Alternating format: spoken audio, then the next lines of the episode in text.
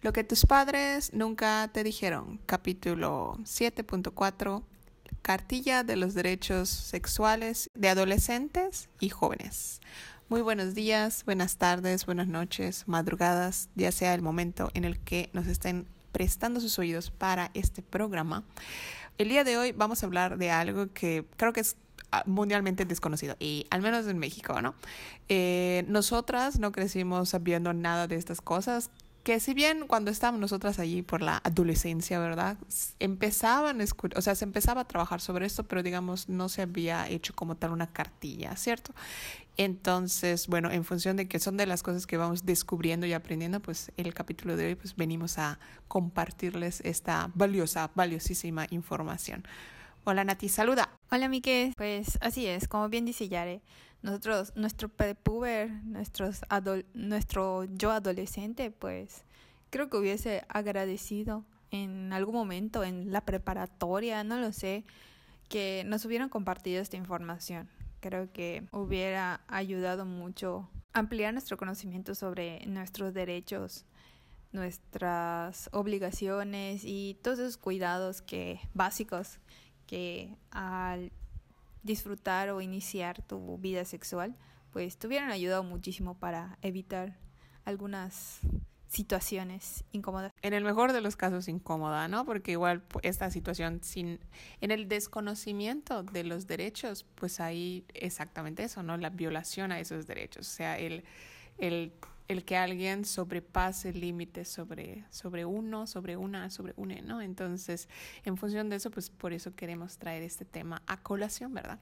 Exacto, para que no termines utilizando tus pastillas del día siguiente como método anticonceptivo. Hashtag, porque nos han contado que, que esas cosas pasan en círculos cercanos, sin nombres, sin nombres, amigos. Así es.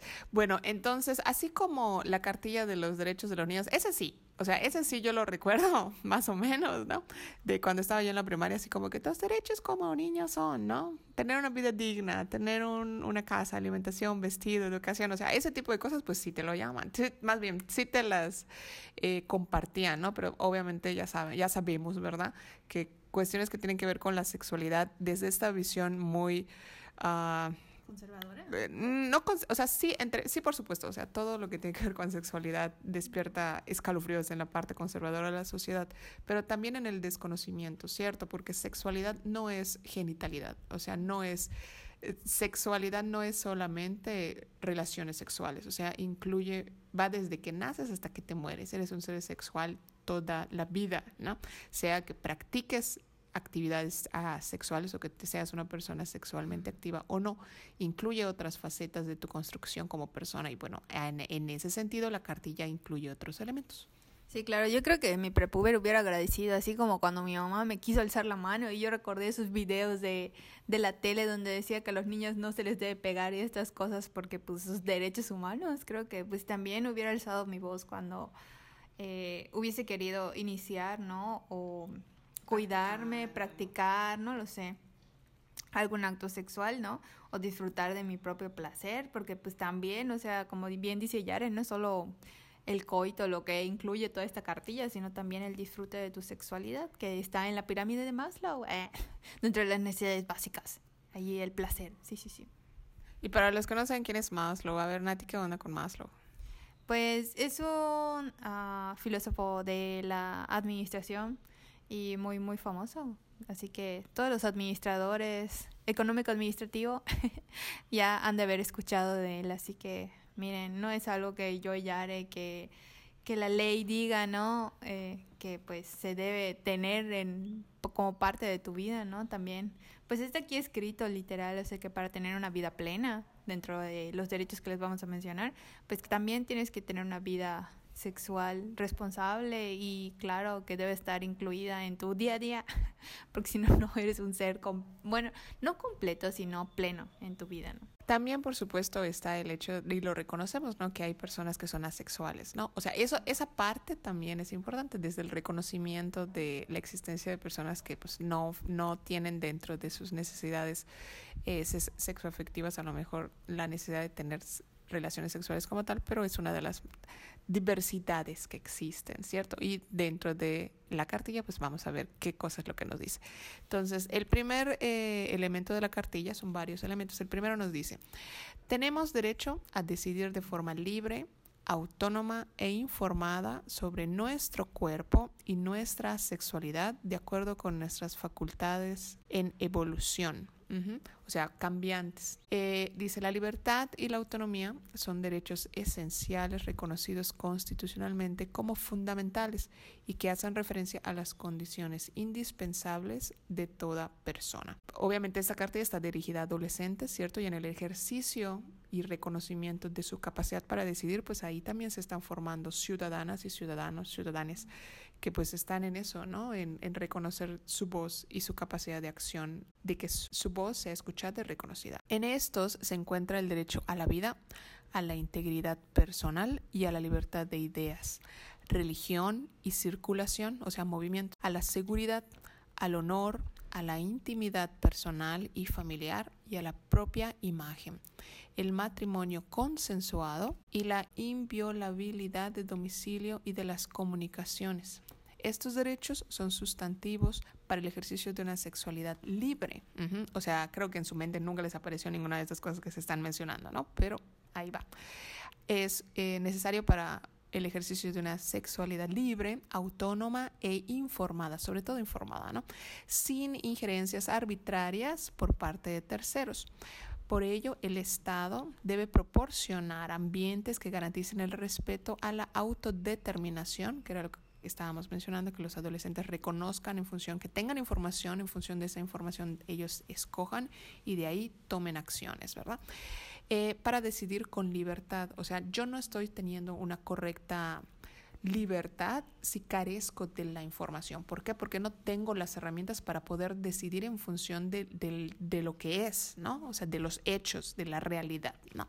Entonces, ese es el número uno. Siguiendo con los derechos sexuales de los adolescentes y jóvenes, tenemos que tenemos derecho a ejercer y disfrutar plenamente de nuestra sexualidad y vivir cualquier experiencia, expresión sexual, erótica o de género que elijamos siempre que sea con pleno respeto a los derechos de las personas involucradas y acorde con nuestras facultades en evolución como práctica de una vida emocional y sexual plena, protegida y placentera. El Estado debe garantizar que el ejercicio de este derecho sea libre de presiones, discriminación, inducción al remordimiento o castigo por ejercer o no actividades relacionadas con el conocimiento, exploración y disfrute de nuestro cuerpo y de nuestra sexualidad, de nuestra cuerpa.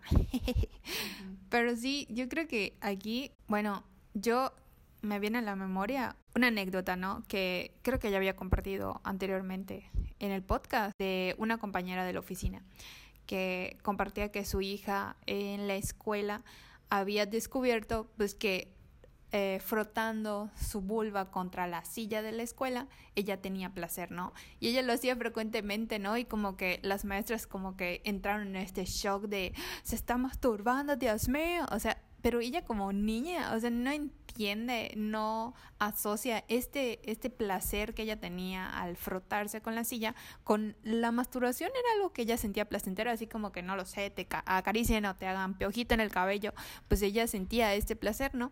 Y lo que gestionaron en la escuela fue llamar a la mamá para que la mamá le llamara la atención a la niña, le hiciera creer, porque pues como niño que eres, pues lo que dicen tus papás es ley, ¿no? Confías, como bien dice Yare, eh, que lo que estás haciendo está mal, ¿no?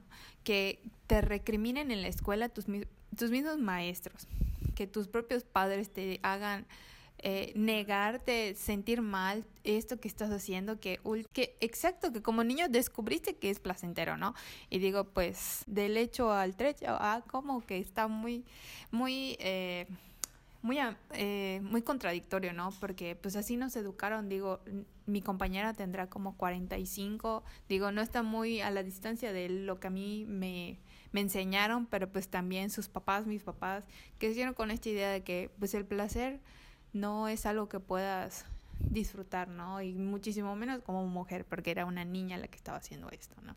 Entonces, pues sí, hay muchísimo, muchísimo por hacer todavía. Yare, cuéntanos, ¿cuál es el tercero? Derecho a manifestar públicamente nuestros afectos y a ejercer nuestra libertad individual de expresión, manifestación, reunión, identidad sexual, de género y cultural sin prejuicios, discriminación ni violencia.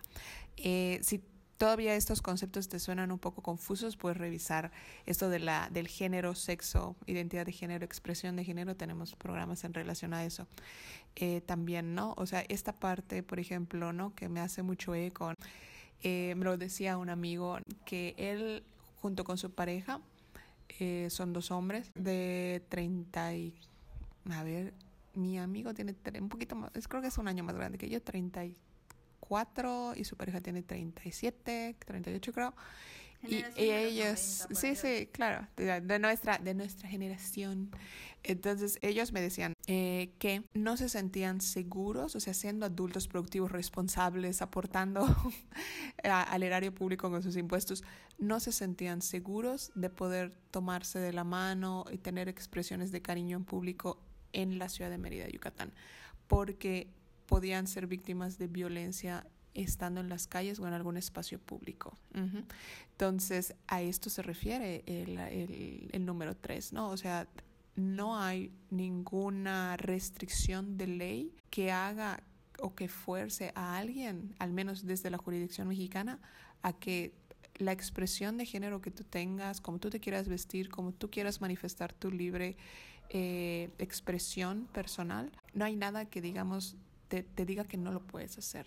¿no? De, hecho, es, es, es, parte de esto. Estás, de alguna manera, entre comillas, protegido por esta cartilla que está amparada por una legislación, la legislación mexicana a nivel federal. Dice, la expresión pública de afecto contribuye a la promoción de una cultura armónica, afectiva, libre de violencia y de respeto a la diversidad sexual. En la medida en que normalizamos estos elementos, se vuelven eso, se vuelven menos extraordinarios y los incorporamos a nuestra normalidad porque son normales. O sea, un, digo, en el espacio público podemos permitir o hemos normalizado acciones de violencia. Y, y, los, y las, las, expresiones de afecto entre, entre personas es lo que despierta más escosora en, algunas, en algunos grupos, ¿no? Eso siempre es contradictorio, ¿no?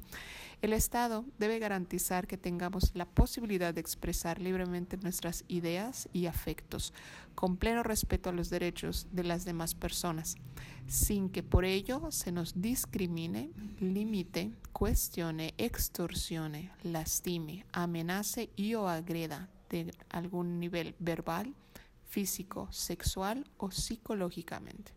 Entonces, desde la legislación mexicana a nivel federal hay, un, hay una protección en ese sentido, ¿no? Pasando al número cuatro, tenemos derecho a decidir libremente con quién o quiénes relacionarnos afectiva, erótica y socialmente, así como a decidir y ejercer nuestras prácticas sexuales, elegir las diversas formas de relacionarnos, elegir con quién compartir nuestra vida, sexualidad, emociones, deseos, placeres y o afectos, de manera libre y autónoma. El Estado debe preservar y garantizar este derecho y tomar medidas contra toda forma de coacción como los matrimonios forzados o la trata de adolescentes y jóvenes con fines de explotación, incluyendo la sexual. Creo que aquí mi primer foco rojo es Chiapas y o Oaxaca, todos estos estados donde ah Guerrero, donde pues todavía pueden ir extranjeros o adultos mayores que quieren experimentar esto de la pedofilia, ¿no? Todavía hoy día, ¿no? Que pueden ir a comprar una, una niña o un adolescente a un pueblo de Oaxaca o Guerrero o Chiapas y sin ningún problema se la dan. O sea, creo que ahí hasta por algunos, me imagino los más alejados a la ciudad, hasta las intercambian por animales. Entonces digo, todavía nos queda muchísimo, muchísimo por, por llegar a este punto, ¿no? Porque como país todavía tenemos muchos casos. Digo, tal vez no sabemos todos, pero sí aún hay, hay casos de, de este tipo. Bueno, siguiendo con el número 5, Yaren. Y eh, bueno, para puntualizar esta parte de la libertad de, de decisión, ¿no? Porque se vuelve a utilizar esa palabra, ¿no? La libertad de elegir. Elegir si no tienes opciones, no estás pudiendo elegir, ¿ok? Si te están diciendo, o sea, si tu única opción es casarte para sobrevivir y poner un plato en la mesa de tus hermanos o de tu familia, o sea, no hay una elección realmente. Entonces, estas son realidades que efectivamente están aquí presentes. Nati menciona los casos más drásticos a nivel nacional conocidos, pero no te tienes que ir muy lejos, ¿no? O sea, en la medida, creo que si vives en México o en Latinoamérica, estas son realidades que tienes muy cerca, ¿no? Y creo que si preguntas a alguien, eh, lo vas a, vas a encontrar este tipo de prácticas, ¿no? Y cuando escudados de alguna manera, ¿no? En estas comunidades bajo el, el argumento de usos y costumbres, eh, se llevan o se siguen perpetuando este tipo de actividades de violaciones a los derechos, especialmente de las niñas, ¿no? Y adolescentes. Pero no puede haber un espacio o no debería de haber un espacio en el que por el argumento de usos y costumbres se sigan violentando y violando derechos. Entonces ahí en ese sentido. El siguiente nos dice, psico, tenemos derecho a que se respete nuestra privacidad e intimidad y a que se resguarde confidencialmente nuestra información personal en todos los ámbitos de nuestra vida, incluyendo el sexual sin importar la edad, con énfasis en adolescentes. El cuerpo, la sexualidad, espacios pertenencia y la forma de relacionarnos con las demás personas son parte de nuestra identidad y privacidad, que debe respetarse por igual en los espacios escolares, familiares, sociales, digitales, laborales y los servicios de salud, entre otros. El Estado tiene la obligación de resguardar la información personal de forma confidencial, por lo que en el ámbito escolar, de salud, digital y laboral debe de estar protegida y cualquier persona que tenga acceso a ella está obligada a no difundirla sin nuestra autorización. Ahí, pues por supuesto, ¿no? La, la, el detalle, por ejemplo, ¿no? Que Nati me decía, es, va también, ¿no? En, en función de que lo sabemos, ¿no? O sea, estas generaciones están creciendo con la idea normalizada de que lo privado es público. O sea, que lo privado es algo... Eh, digamos que no, entre comillas, que no tiene valor y que lo puedo yo exponer sin ningún miramiento, sin ningún cuidado, ¿no? Pero también es parte de las responsabilidades de, las, de los adultos que estén al cuidado de estas ah, adolescencias, hacerles ver que su cuerpo, que su espacio, que su, eh, su privacidad es un elemento valioso y que en la medida en la que ellos lo reconozcan e identifiquen puedan entonces decidir qué cosas compartir y qué cosas no se pueden compartir, ¿cierto? También aquí, por ejemplo, que entre comillas está y no está, ¿no? Relacionado con esta parte. A nosotras eh, que no fuimos ya de esa generación, nuestros papás, si bien no compartían fotos de nosotros en las redes sociales, pero nos tomaban fotografías, ¿cierto? Creo que todos los niños de los 90 tienen esas fotografías desnudos bañándose, ¿no? Y si bien a lo mejor están por ahí en el álbum familiar, o están en la foto exhibición de tus caritas y casual de repente está tu foto de tu torso desnudo de, de la mitad para arriba, ¿no? Y pues también ahí estaba, como bienvenida a los invitados de la casa. sí. Exacto, ¿no? O sea, ahí vemos, ¿no? Como que el, el, la imagen del cuerpo o la corporalidad, ¿no? De los niños, de las adolescencias, las y los niños, eh, es usada por los adultos, ¿no? Y en la medida en la que, pues ahora sí que los niños y los adolescentes, las adolescentes empiezan a manifestar, sabes que no, no quiero aparecer en la foto, no quiero que me tomes fotos de esto, no, no quiero que lo compartas. Ese es también un ejercicio en el que ellos van aprendiendo que su voz y, sus, y, y lo que ellos van compartiendo es escuchado, ¿no? Entonces ahí también está el ejercicio de parte de los cuidadores, ¿no? Y por supuesto de todas las personas cercanas a ellos, ¿no? doctores, enfermeras, eh, personal de salud. Eh, que bueno, también los doctores, ¿no? Que sabemos ahorita con las redes sociales andan compartiendo escenas de sus operaciones o de, de circunstancias, ¿no? Digo, es parte de su, de su trabajo, ¿cierto?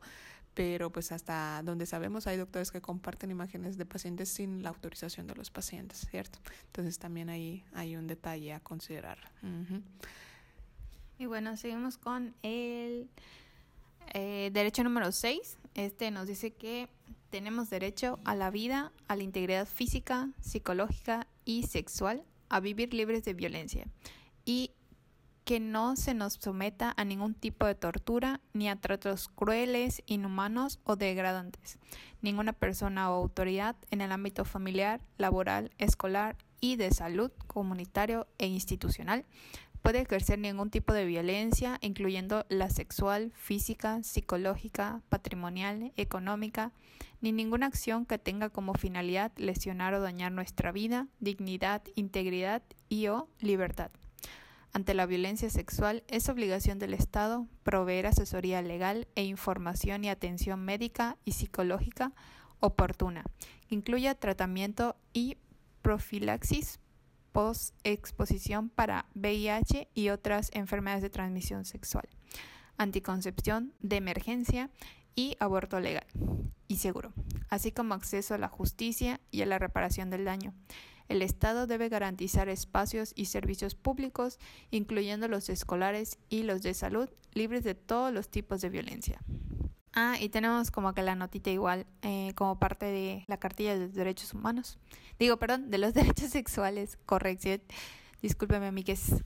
En todo el país, el aborto en caso de violación es legal. Para conocer otras indicaciones de aborto legal, se puede revisar el código penal de cada entidad. Digo, creo que aquí, pues, lo que me haría ruido más que nada es que así como ahorita de un tiempo a la fecha como que en las escuelas es como activación física y tal la primera hora del día, creo que igual nos toca a nosotros como niñas de activación física antes de entrar a la escuela, güey, ni te habían dado de desayunar algunos casos en tu casa y ya te estaban activando físicamente, bueno, pues creo que así como consideran pues el desayunito del DIF o la activación física, creo que también deberían abarcar algún espacio o darle un espacio a los y las adolescentes en las escuelas, ¿no? Para tocar temas sobre sexualidad, sobre sus dudas, digo, creo que el, el tiempo que mayor, bueno, más bien el lugar donde pasa mayor tiempo es en la escuela, ¿no? Y creo que si, si incluyera alguna optativa o algo así donde a los niños o niñas se les informara, ¿no? Sobre sus dudas, ¿no? creo que sería de gran ayuda, porque mi único recuerdo de la prepa, y fue en la prepa literal, fue de, pues nos enseñan a usar el condón masculino y besos bye.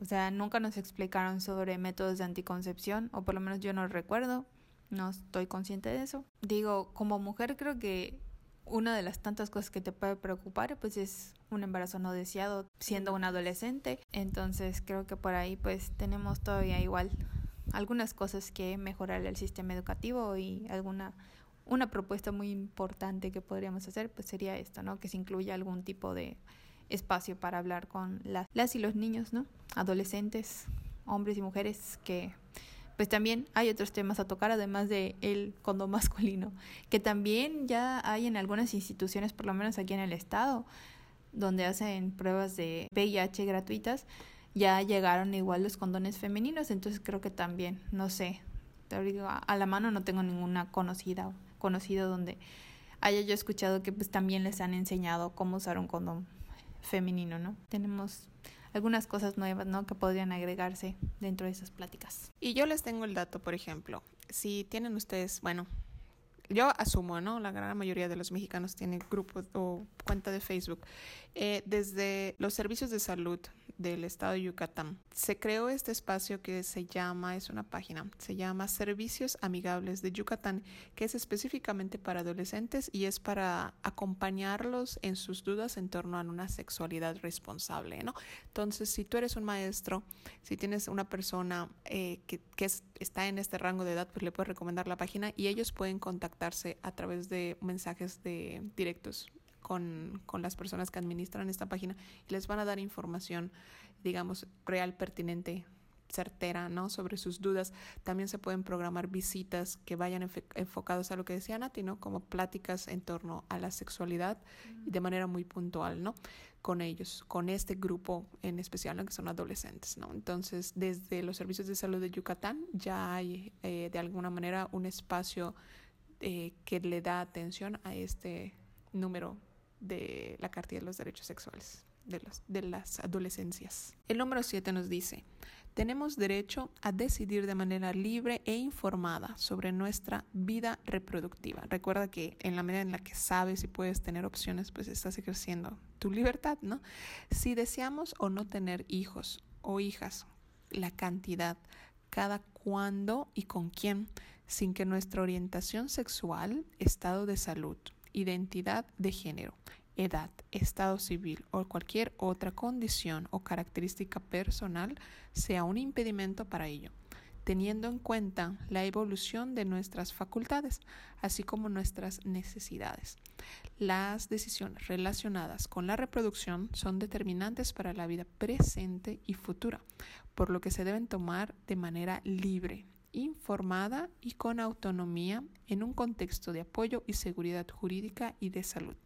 El Estado debe garantizar y promover el acceso a la información y a los servicios de salud con pertinencia cultural, garantizando nuestro derecho a la confidencialidad, incluyendo el acceso a todos los métodos anticonceptivos, la atención de un embarazo saludable y los servicios de aborto legal y seguro. Como apéndice o como complemento nos menciona aquí en la cartilla que en todo el país el aborto en casos de violación es legal para conocer otras indicaciones del aborto legal se debe de revisar el Código Penal de cada entidad. Y en ese sentido, pero bueno, eh, em, aplica más para adolescencias, ¿no?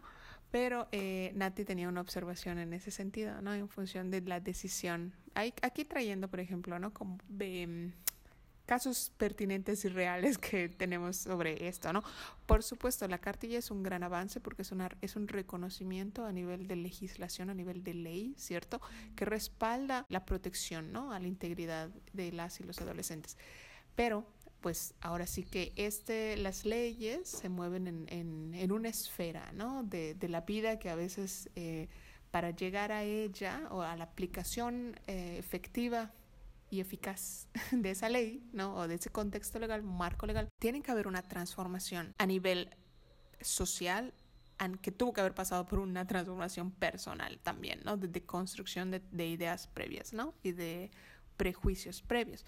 Entonces, por ejemplo, en este caso de la decisión libre, ¿no? Si bien el Estado mexicano efectivamente, ¿no? Tiene un protocolo, al menos en el Estado de Yucatán, que les tengo ese dato, eh, yo, por ejemplo, sin, estando trabajando y teniendo seguro médico por ese trabajo, yo teniendo ya clara cuál era mi proyecto de vida y, y tomando ya mis decisiones, pues yo quería aplicar para una, un método anticonceptivo permanente, ¿no? O sea, que te hicieran eh, una salpingo, en términos coloquiales, ¿no? Que te amarraran las trompas de falopio, que te ligaran, ¿no?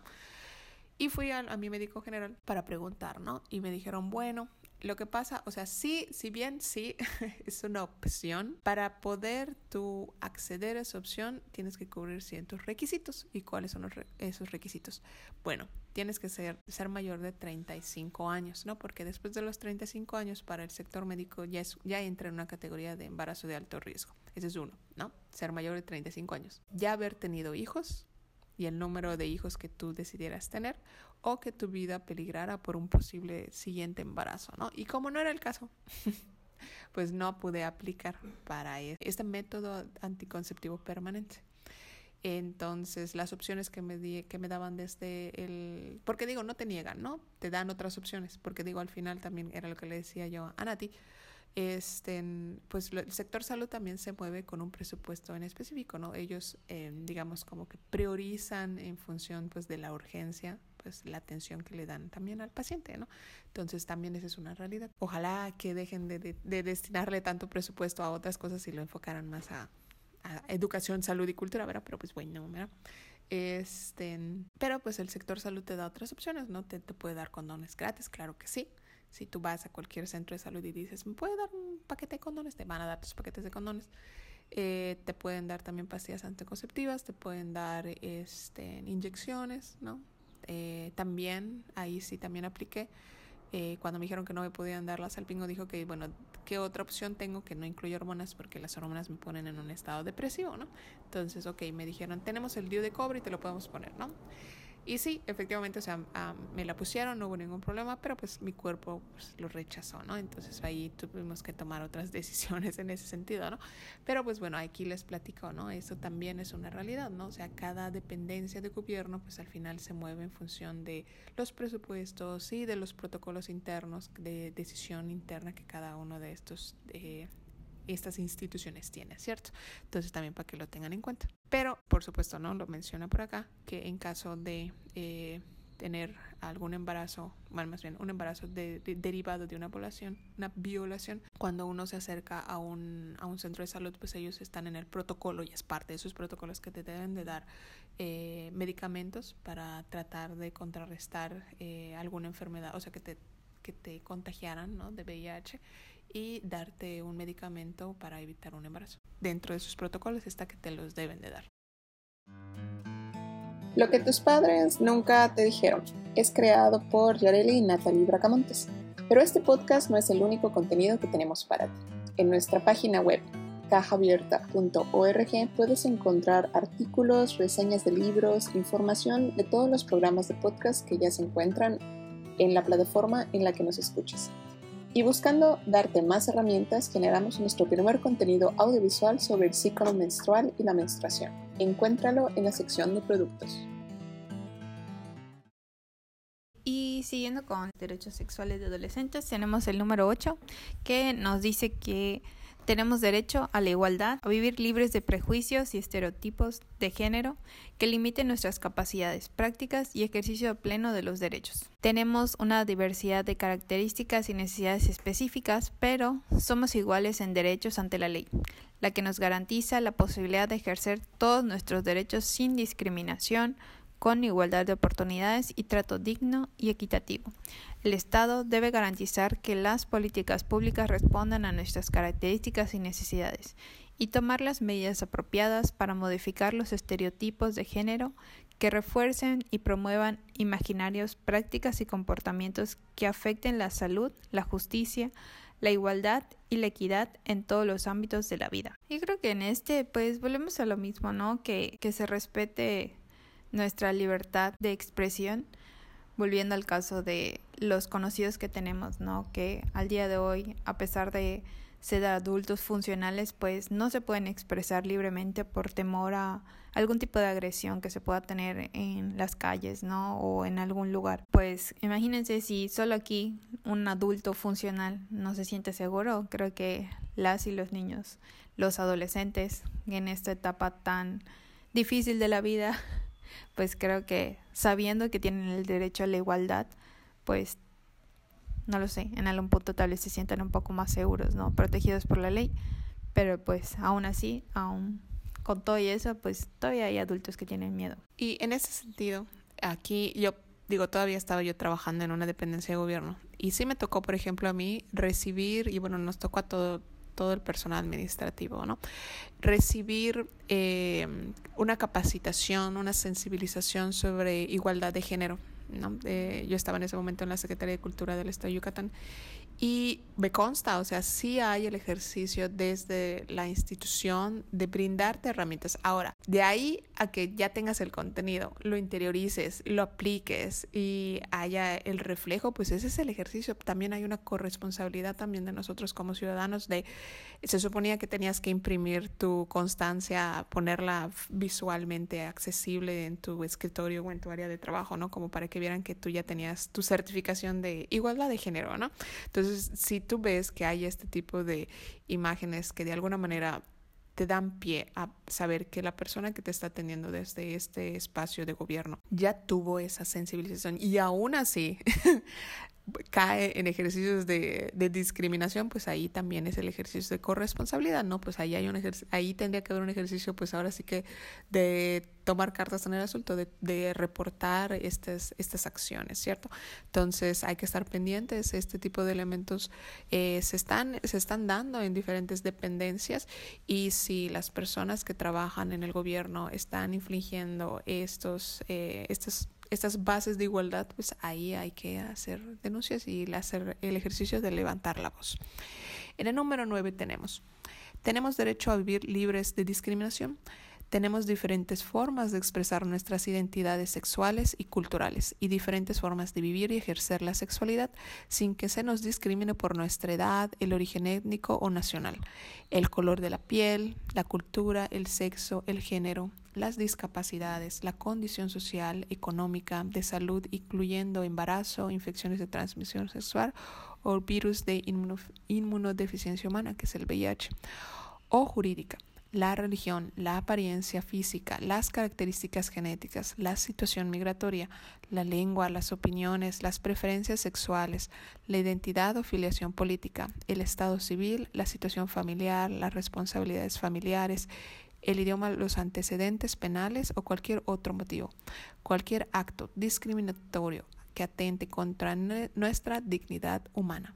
El Estado debe garantizar la protección contra cualquier forma de discriminación y todas las formas de medidas adecuadas para prevenir, atender y sancionar las conductas discriminatorias. Y digo, nosotros ya tenemos ahí el, episodio de cuando nos raciaron, ¿no? O sea, sabemos, sabemos que hay un trecho, hay un trecho largo para hacer, pero por ejemplo, también, ¿no? El como en este ejercicio de corresponsabilidad, ¿cierto?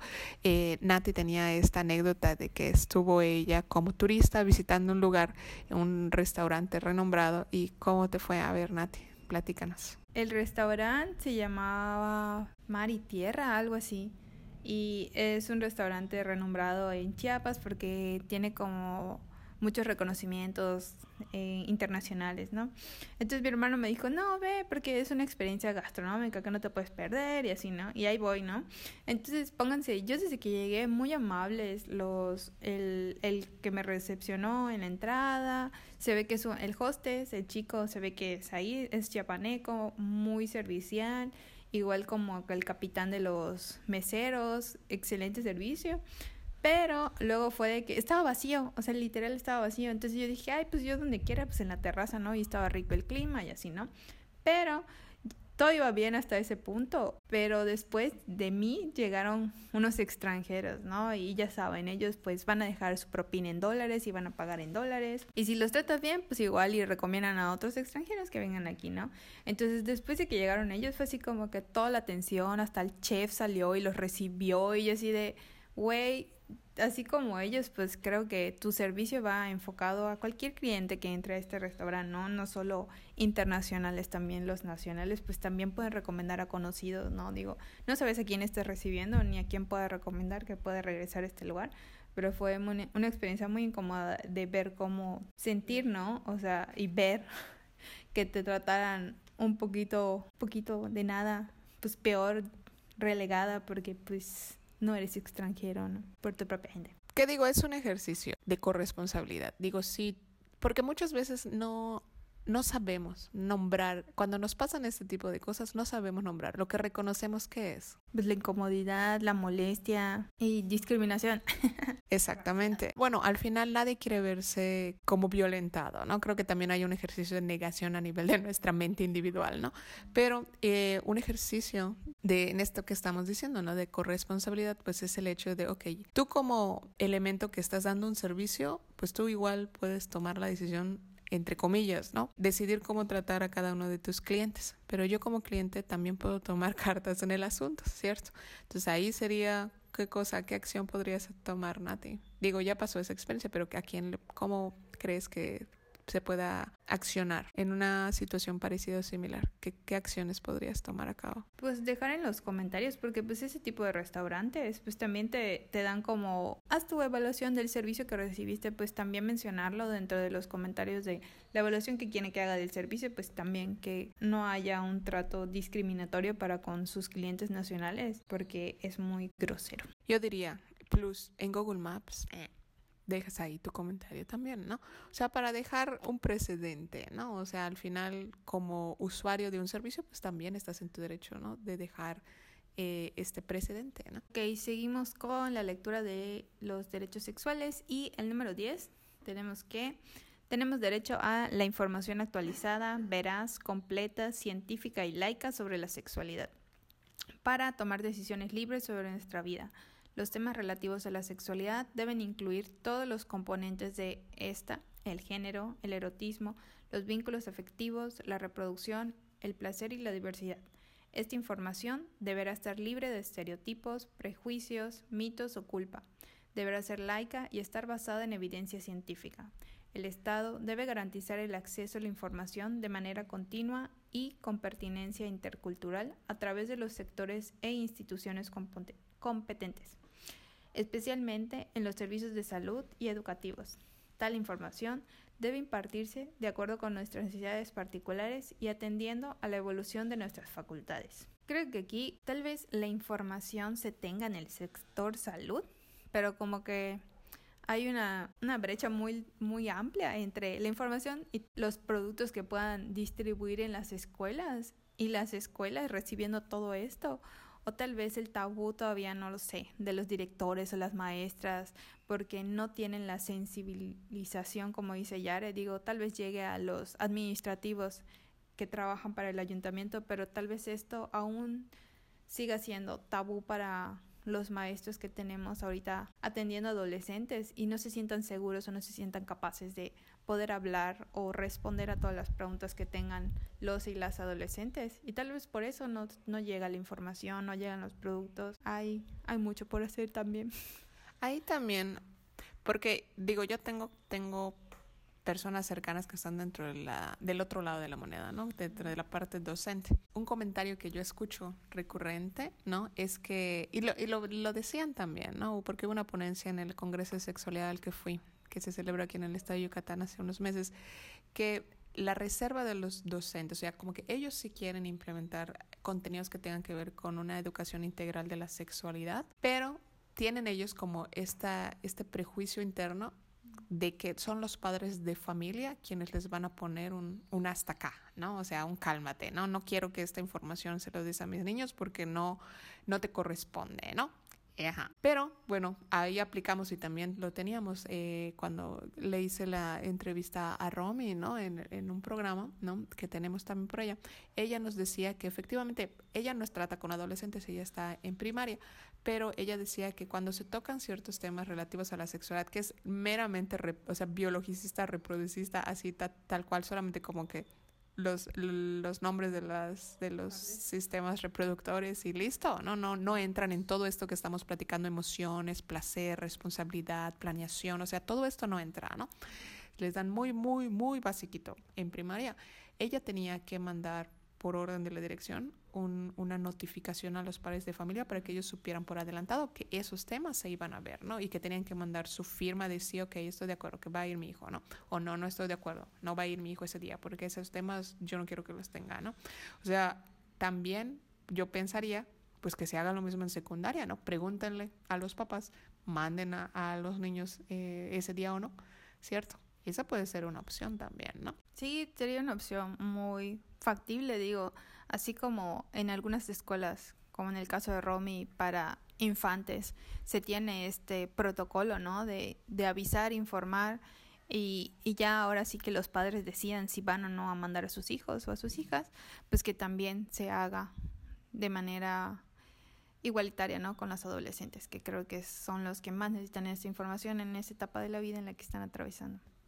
Porque recuerden que si no se los dices tú en su casa o en el contexto educativo, ¿dónde van a encontrar esa información? ¿O de dónde van a deducir que se obtiene esa información? A ver, Nati.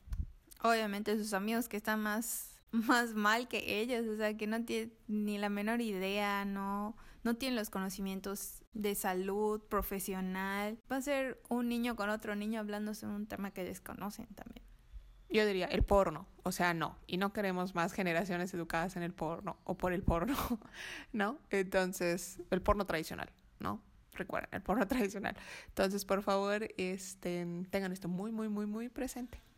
Por número 11 dice, tenemos derecho a la educación integral en sexualidad, que fomente la toma de decisiones libre e informada, la cultura del respeto a la dignidad humana, la igualdad de oportunidades y la equidad.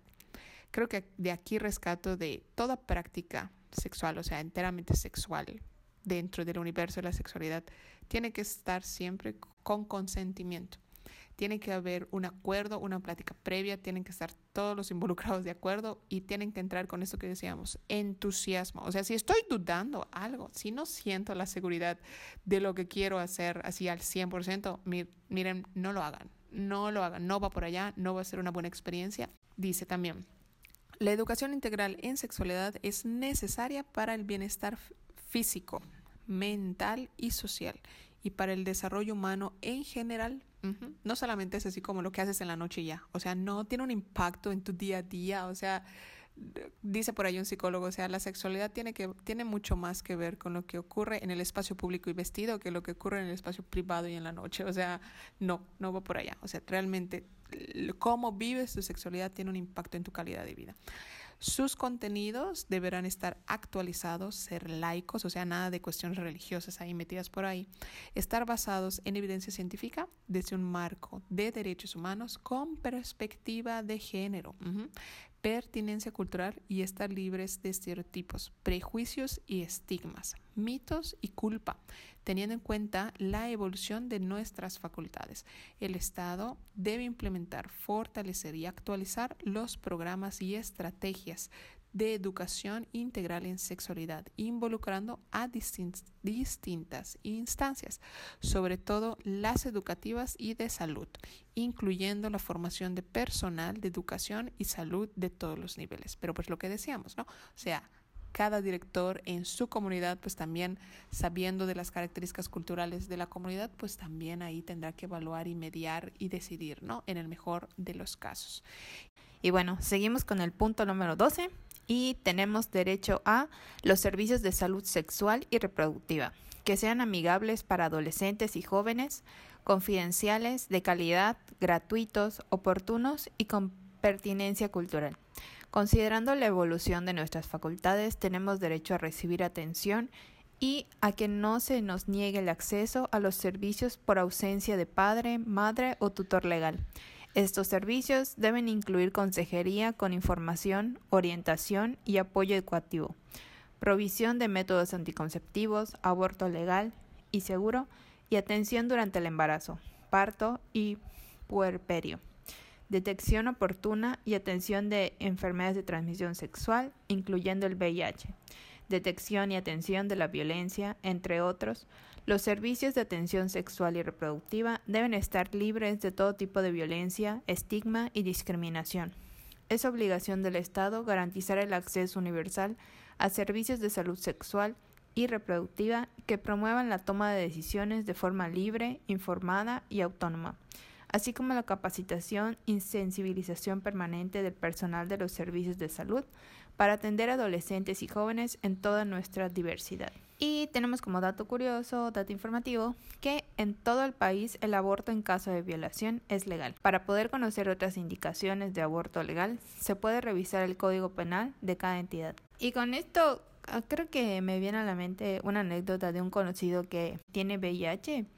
Y él me decía, paralelando, ¿no? Que lo que se supone que debe hacer el Estado, la Secretaría de Salud, y los protocolos y sensibilidad que como bien ya mencionaba Yare que deberían tener, ¿no? Como sector salud, como servicio a la comunidad.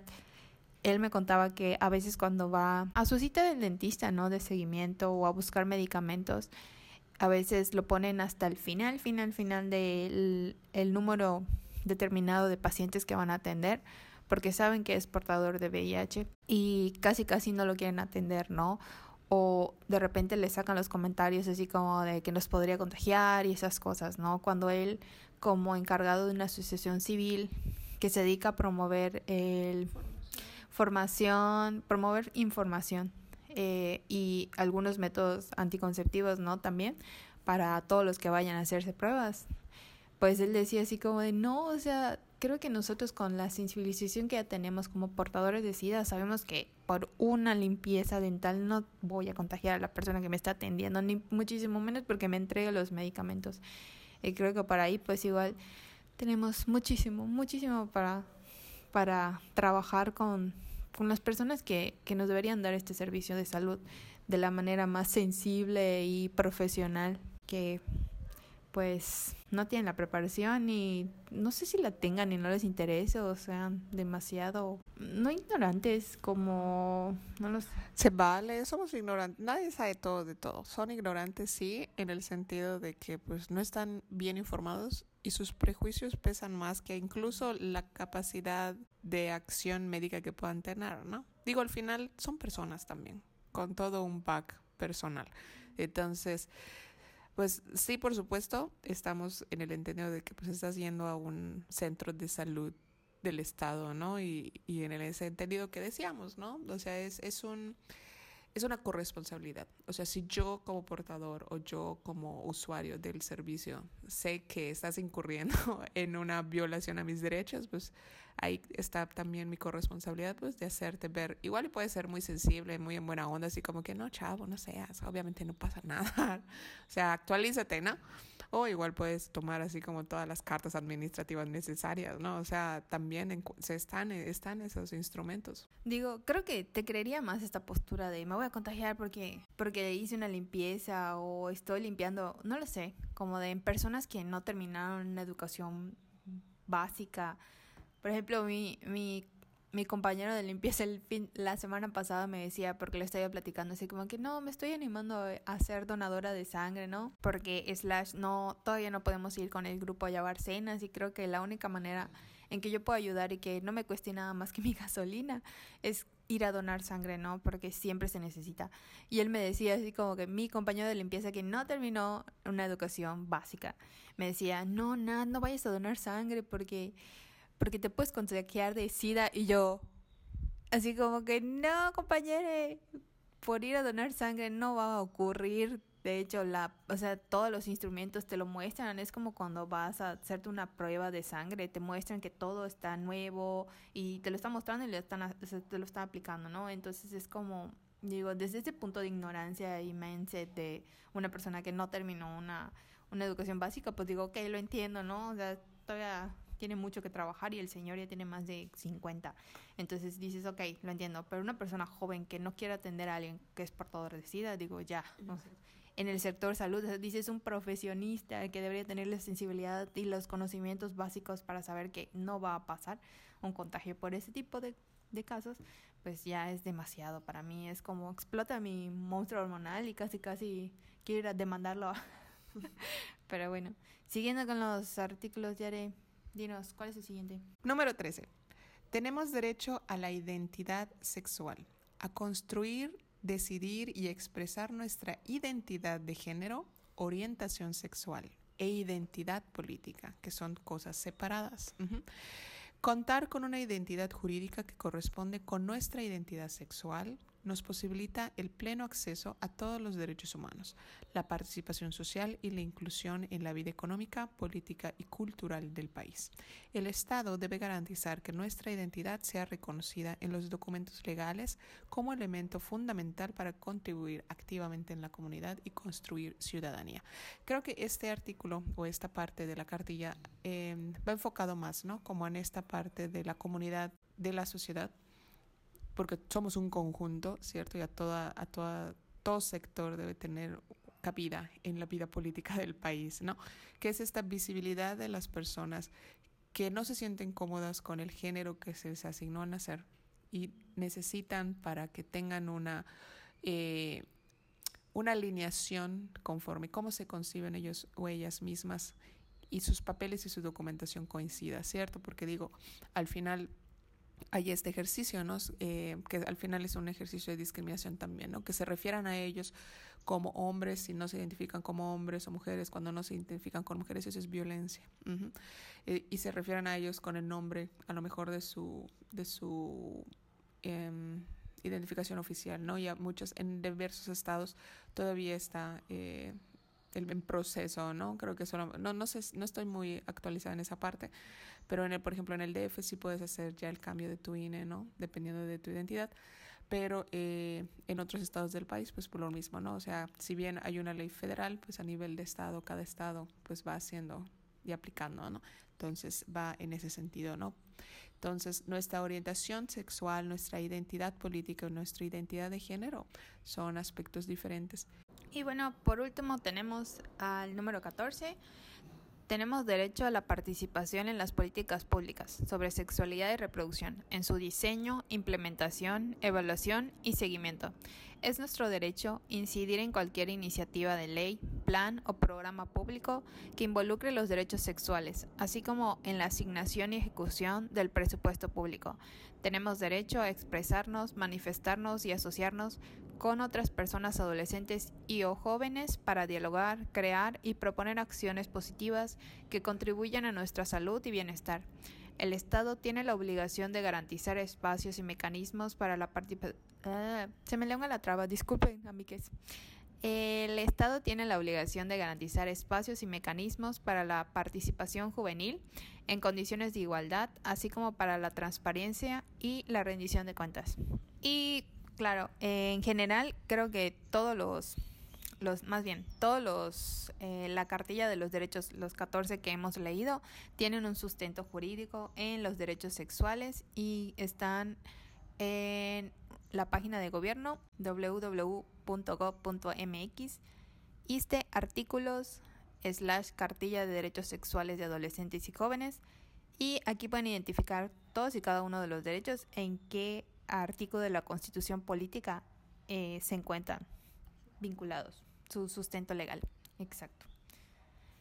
Y creo que por nuestra parte sería todo, amigues. Esperamos les haya ayudado a ver más, más claramente qué, qué derechos contamos como, bueno, contamos nuestro adolescente interno, ¿no? Y pues nada, que le le puedan dar toda esta información a los adolescentes que los rodean, a las personas que sepan que tienen adolescentes, que también tienen derechos. Y sabemos que en general, ¿no? O sea, puede resultar muy abrumador todos estos cuestionamientos y todas estas cuestiones de, de la sexualidad en general para la sociedad, ¿no? Hay, hay siempre facciones un tanto más activas uh, y otras más conservadoras, pero si les interesa, por ejemplo, ¿no? En el caso de Yucatán ya hay un espacio dentro de la Secretaría de Salud que es, servicios amigables al que pueden ustedes acceder y contactar y ellos van a sus escuelas, a sus espacios y les dan contenido. Bueno, es más como para adolescentes, ¿no? Entonces es más para trabajar con los chavos, pero pues también les podrían dar alguna actualización en terminologías y conceptos, ¿no? Por ejemplo, ¿no? Eh, en esto que decíamos, bueno, este ejercicio que decíamos de sensibilización, ¿cierto, Nati? Y también eh, decirles como dato, ¿no? O sea, si tú eres un, o sea, no tienes que estar afiliado a ninguna, eh, digamos, estar afiliado al seguro médico mexicano. Si tú te acercas a un ¿cómo se llama? a su recepción, digamos, ¿no? A la parte de enfermería y dices que quieres al ¿cómo se llama? condones, ellos digamos deben de poder darte acceso a estos eh, eh, métodos anticonceptivos como de, de, primera mano, ¿no? O sea, más accesibles para usar. Y por supuesto, ¿no? Eh, algo que recalco y que me encanta que salga en esta cartilla de los derechos sexuales de adolescentes y jóvenes es que hace énfasis en este concepto mucho más amplio y complejo de la sexualidad, en donde también se contemplan emociones, se contempla identidad, se contemplan otras cosas que no solamente es la genitalidad, ¿no? Por supuesto, es, y es parte de nuestra postura también, ¿no? Eh, el placer como derecho, ¿no? Pero también responsabilidad, ¿no? Porque si es tu derecho, pues también es tu responsabilidad, ¿no?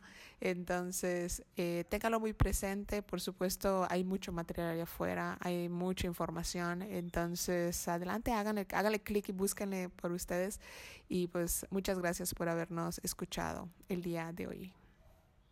Nos vemos en el siguiente capítulo. Chao.